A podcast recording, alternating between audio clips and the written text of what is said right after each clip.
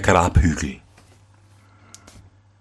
Ein reicher Bauer stand eines Tages in seinem Hof und schaute nach seinen Feldern und Gärten. Das Korn wuchs kräftig heran, und die Obstbäume hingen voll Früchte.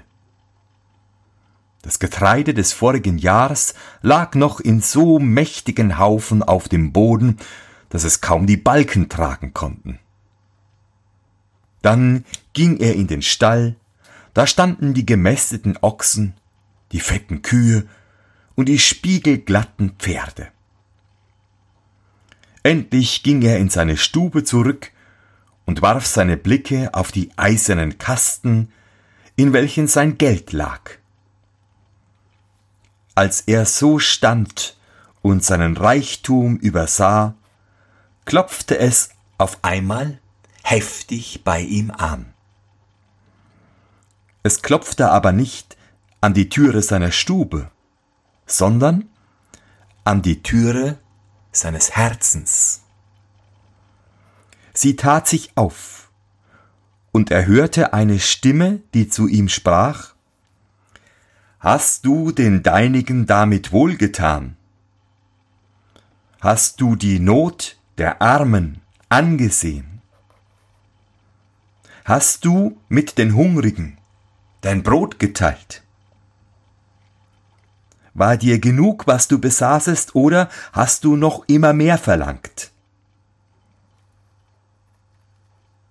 Das Herz zögerte nicht mit der Antwort.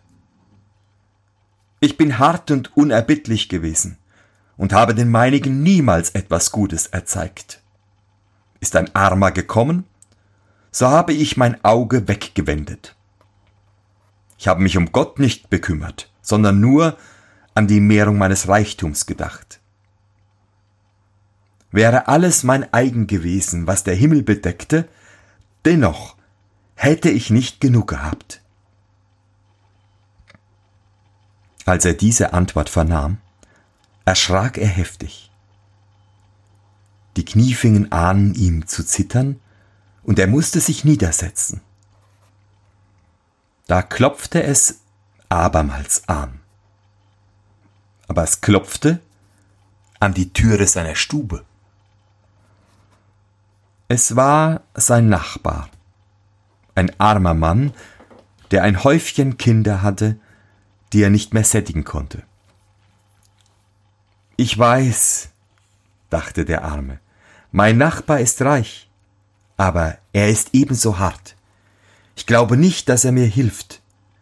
Aber meine Kinder schreien nach Brot. Da will ich es wagen. Er sprach zu dem Reichen, Ihr gebt nicht leicht etwas von dem Eurigen weg. Aber ich stehe da wie einer, dem das Wasser bis an den Kopf geht. Meine Kinder hungern.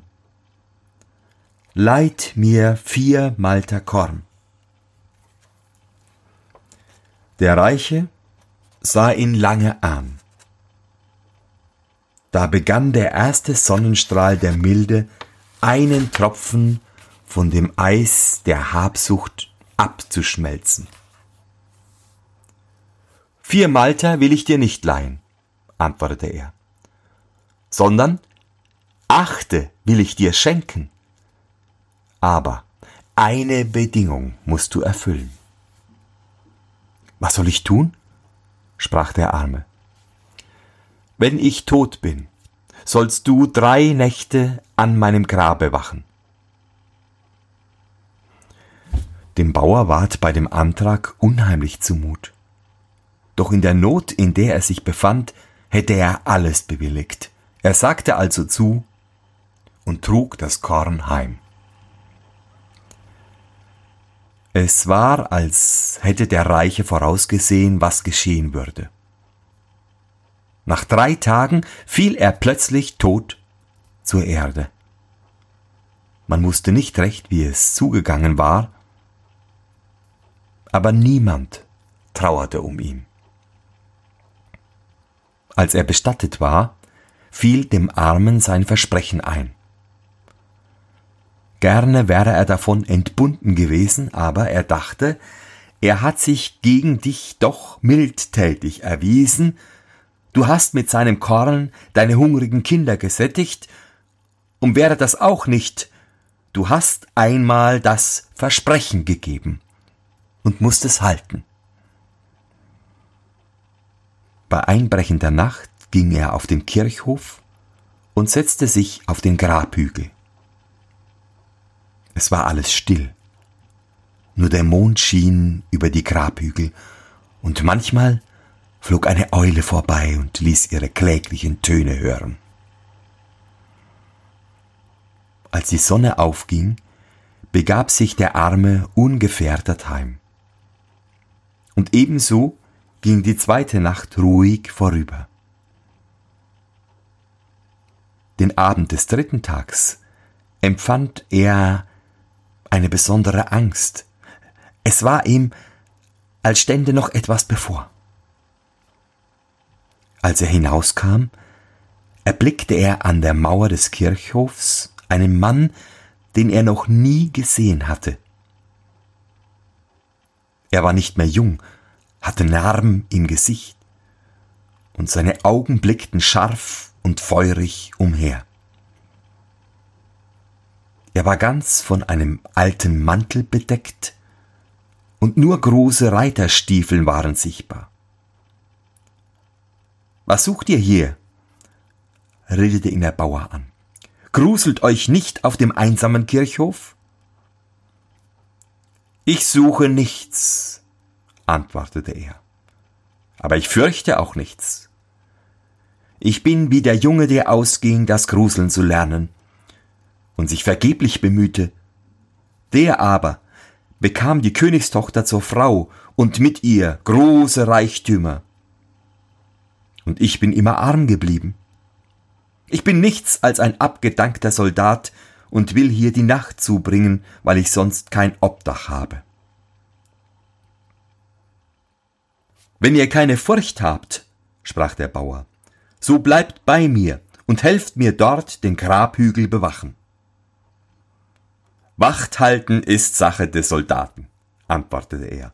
Was uns hier begegnet, Gutes oder Böses, das wollen wir gemeinschaftlich tragen. Der Bauer schlug ein, und sie setzten sich zusammen auf das Grab. Alles blieb still bis Mitternacht. Da ertönte auf einmal ein schneidendes Pfeifen in der Luft, und die beiden Wächter erblickten den Bösen, der leibhaftig vor ihnen stand.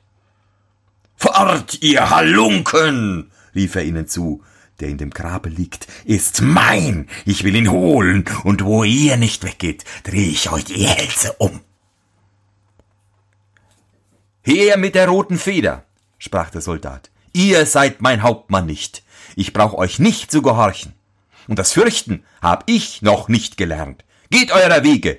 Wir bleiben hier sitzen. Der Teufel dachte, mit Gold fängst du die zwei Haderlumpen am besten, zog gelindere Seiten auf und fragte ganz zutraulich, ob sie nicht einen Beutel mit Gold annehmen und damit heimgehen wollten. Das lässt sich hören, antwortete der Soldat. Aber mit einem Beutel voll Gold ist uns nicht gedient. Wenn ihr so viel Gold geben wollt, als da in einen von meinem Stiefel geht, so wollen wir euch das Feld räumen und abziehen. So viel habe ich nicht bei mir, sagte der Teufel, aber ich will es holen. In der benachbarten Stadt wohnt ein Wechsler, der mein guter Freund ist. Der streckt mir gerne so viel vor. Als der Teufel verschwunden war, zog der Soldat seinen linken Stiefel aus und sprach Dem Kohlenbrenner wollen wir schon eine Nase drehen. Gebt mir nur euer Messer, Gevatter. Er schnitt von dem Stiefel die Sohle ab und stellte ihn neben den Hügel in das hohe Gras an den Rand einer halb überwachsenen Grube. So ist alles gut, sprach er. Nun kann der Schornsteinfeger kommen. Beide setzten sich und warteten. Es dauerte nicht lange, so kam der Teufel und hatte ein Säckchen Gold in der Hand. Schüttet es nur hinein, sprach der Soldat und hob den Stiefel ein wenig in die Höhe. Das wird aber nicht genug sein. Der Schwarze leerte das Säckchen, das Gold fiel durch und der Stiefel blieb leer. Dummer Teufel, rief der Soldat, es schickt nicht. Habe ich es nicht gleich gesagt? Kehrt nur wieder um und holt mehr. Der Teufel schüttelte den Kopf, ging und kam nach einer Stunde mit einem viel größeren Sack unter dem Arm. Nur eingefüllt, rief der Soldat, aber ich zweifle, dass der Stiefel voll wird. Das Gold klingelte, als es hinabfiel, und der Stiefel blieb leer. Der Teufel blickte mit seinen glühenden Augen selbst hinein und überzeugte sich von der Wahrheit. Ihr habt unverschämt stark geraten, rief er und verzog den Mund. Meint ihr, erwiderte der Soldat? Ich hätte einen Pferdefuß wie ihr? Seit wann seid ihr so knausrig? Macht, dass ihr mehr Geld herbeischafft, sonst wird aus unserem Handel nichts. Der Unhold trollte sich abermals fort. Diesmal blieb er länger aus und als er endlich erschien, keuchte er unter der Last eines Sackes, der auf seiner Schulter lag. Er schüttete ihn in den Stiefel, der sich aber so wenig füllte als vorher. Er ward wütend und wollte dem Soldat den Stiefel aus der Hand reißen. Aber in dem Augenblick drang der erste Strahl der aufgehenden Sonne am Himmel herauf und der böse Geist entfloh mit lautem Geschrei. Die arme Seele war gerettet. Der Bauer wollte das Gold teilen, aber der Soldat sprach, Gib den Armen, was mir zufällt. Ich ziehe zu dir in deine Hütte, und wir wollen mit dem übrigen in Ruhe und Frieden zusammenleben, solange es Gott gefällt.